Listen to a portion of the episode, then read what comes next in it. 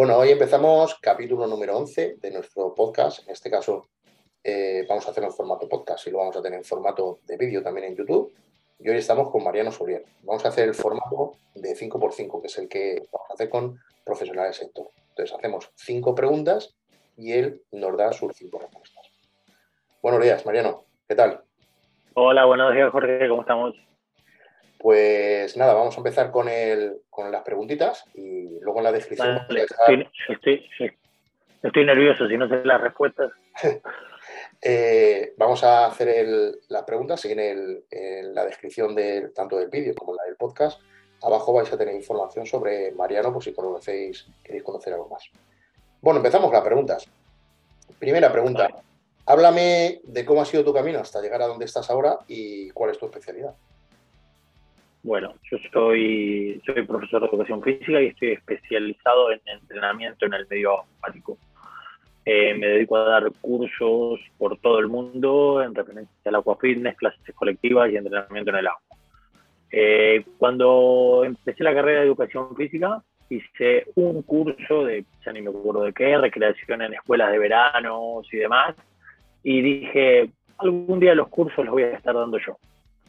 Eh, el último estaba haciendo cursos de todo y el último año de la carrera de educación física me puse en serio, hice un curso de clases colectivas y técnicas de fitness. En ese momento era el boom del aeróbic en el mundo y bueno, eh, eso fue en 1992. Eh, destaqué mucho en el curso, éramos 100 personas y yo destaqué mucho y entonces la que tenía ese curso me dijo el año que viene quiero que el curso lo des o sea que el año que viene voy a cumplir 30 años que me dedico a dar cursos de formación para profesores. Eh, me empecé a especializar en todo lo que caía en mis manos, me especialicé en spinning, en funk, hip hop, en stretching, en pilates. Y un día hice un curso de agua y dije, esto me gusta. Veo que todo el mundo, lo, lo vi muy apto para todo el mundo, desde el alto rendimiento al ama de casa de todos los días. Y bueno, me empecé a especializar, a ver cómo podía adaptar todo lo que yo sabía de fitness al agua con un fisioterapeuta. Todas las semanas nos metíamos dos o tres veces al agua y así surgió el primer curso de gimnasia acuática en Argentina. Fui, hice la certificación de la Aquatic Exercise Association y después de eso me vine para, para España.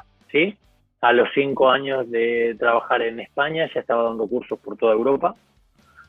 Eh, y me es muy fácil adaptar todo al agua, por lo tanto, todo lo que veo eh, le encuentro cómo adaptar. Hice el curso de Exos, me partió la cabeza la forma que tenían ellos de, hacer su entrenamiento y también lo adapté al agua. Y entonces ahí sigo actualmente dando cursos, eh, adaptando todo lo que me llega al agua. Eh, me es muy fácil, no quiere decir que solamente trabaje en el agua, porque hice el curso de Exos, trabajo con técnica de carrera, trabajo con atletas, trabajo con readaptación deportiva, todo me fue llevando, pero una gran parte de mi trabajo lo tengo dentro del agua. Eh, ¿Quiénes son tus principales modelos a seguir o, quiénes son tus principales referentes en, el negocio? Eh, bueno, a nivel internacional, eh, Grey Cook, con el Join by Join, me parece muy aplicable a la readaptación y el entrenamiento, al ver cuáles son las necesidades que todas las personas tienen. Es algo que nos une a todos. Sea el mejor atleta o la ama de casa, tienen las mismas necesidades a nivel articulación y a nivel motriz.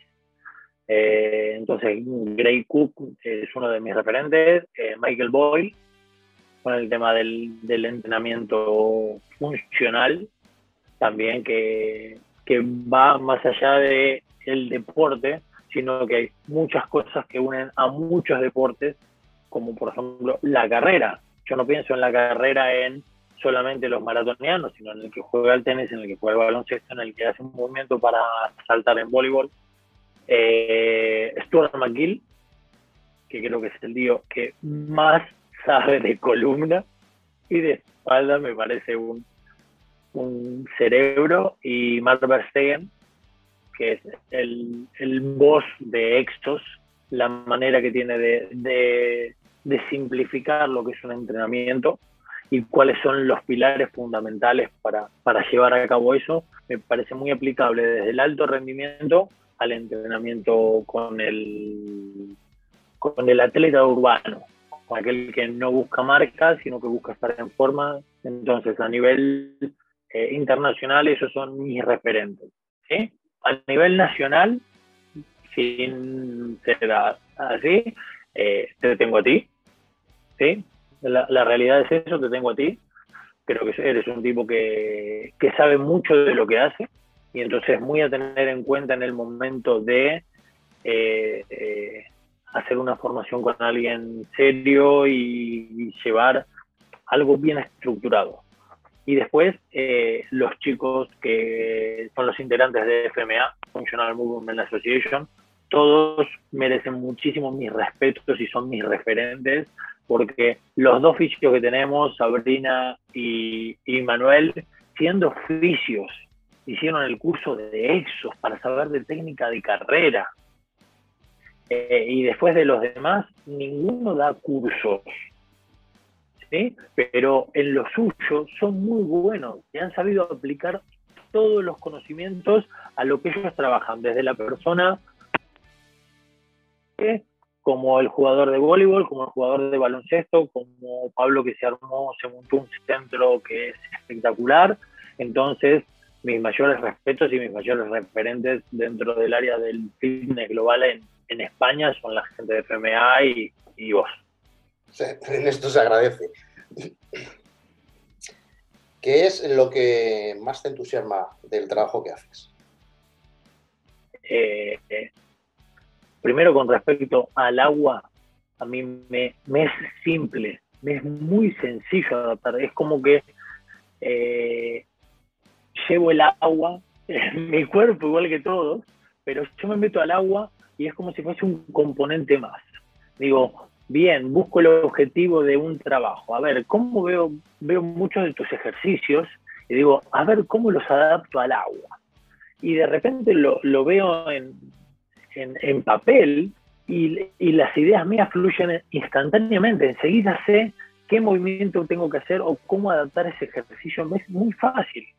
Eh, una vez escuché una charla de Stuart McGill, de, columna, y yo dije, uff, voy a tener que modificar todos mis entrenamientos. Y están, estando dando mal, hablando mal, estoy dando una, una clase y digo, a ver cómo lo adapto, y enseguida lo adapté. Y me fue fácil adaptarlo. Entonces, creo que es una de las cosas que más me entusiasma, es el poder adaptarlo tan fácil.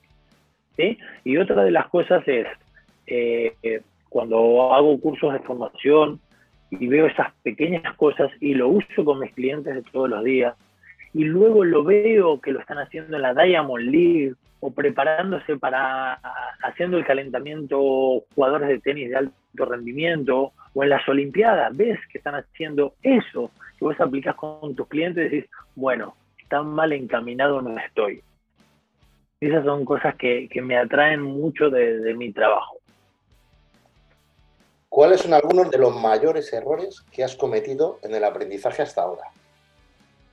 Eh, creo que el mayor o uno de los mayores errores es tratar de hacer todos los cursos que pueda en el menor tiempo posible para saber más. Es un error bastante común y, y es grave porque terminas no aprendiendo nada yo creo que hay que hacer un curso importante, bueno, fundamentado y te lleva mucho tiempo, quizás años, aplicar todo eso. Una vez que aprendes a aplicar todo eso, puedes hacer otro curso importante. Y entonces así uno va aprendiendo y va aplicando. Una de las cosas que digo en, en los cursos es que eh, todo el mundo es especializado, todo el mundo es especialista. ¿Por qué? Porque hice un curso de TRX ya soy especialista en TRX. Porque hice un curso de readaptación, soy especialista en readaptación. Y realmente para ser especialista uno tiene que tener 10.000 horas de trabajo con eso. Por lo tanto, 10.000 horas de trabajo son muchos años para poder decir estoy especializado o sé de esto. Entonces, querer hacer muchos cursos para creerse especialista o para poder dar cursos es uno de los errores grandes que uno puede llegar a cometer en un, en un aprendizaje. Y la última, si pudieras hacer algo para mejorar el sector, ¿qué harías?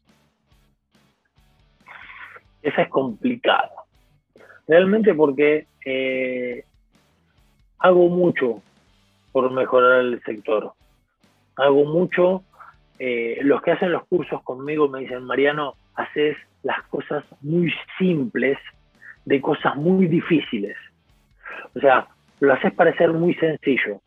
Haces que la gente lo aprenda. Y esto eh, lo aprendí poniéndome en el lugar del profesor.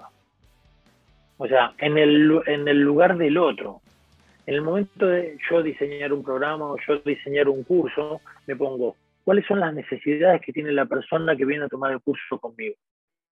Eh, me considero uno de los referentes a nivel mundial del agua, porque cuando yo empecé hace más de 25 años con el agua éramos muy pocos, no encontraba un material para poder estudiar y entonces lo primero que encontré cuando fui al primer curso que di en Estados Unidos es ver que mis colegas trabajaban igual que yo.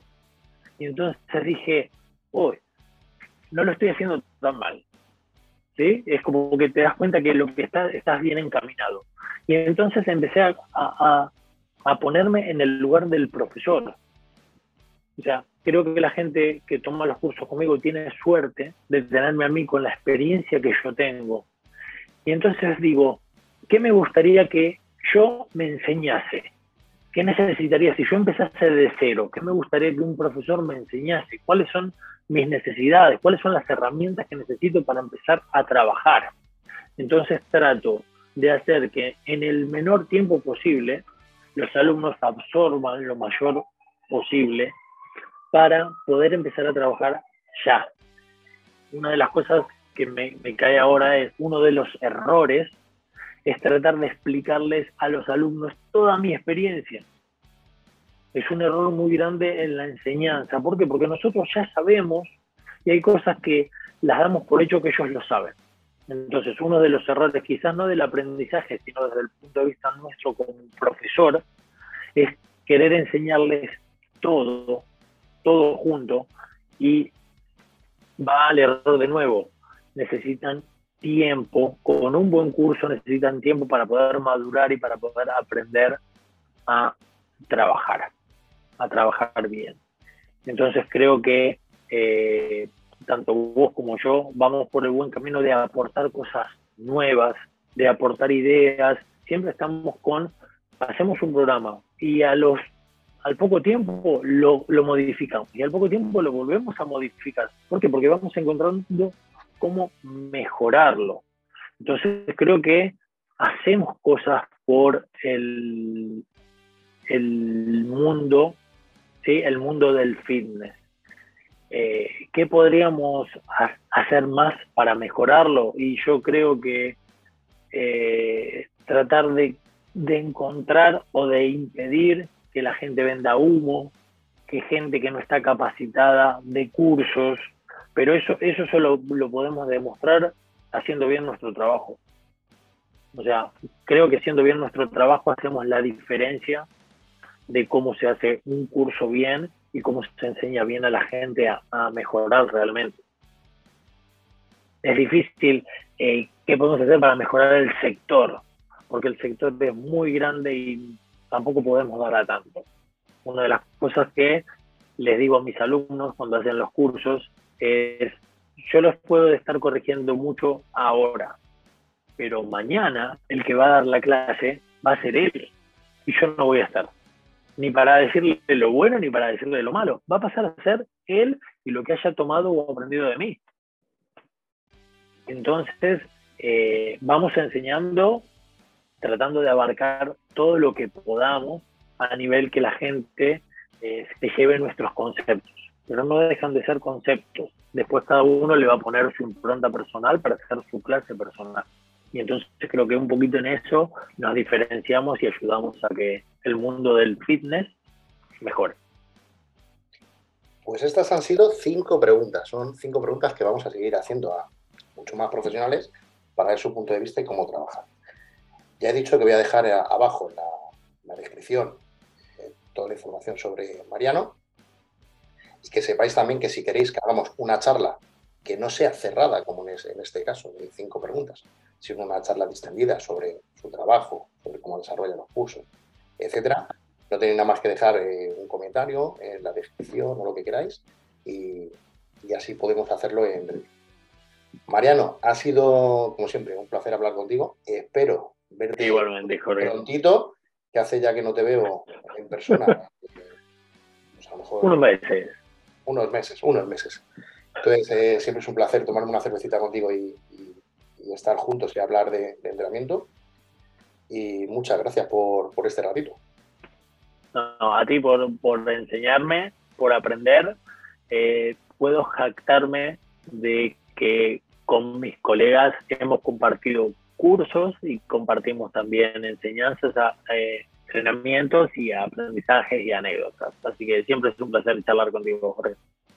Pues un abrazote y nos vemos en el, en el siguiente capítulo. Mucha suerte.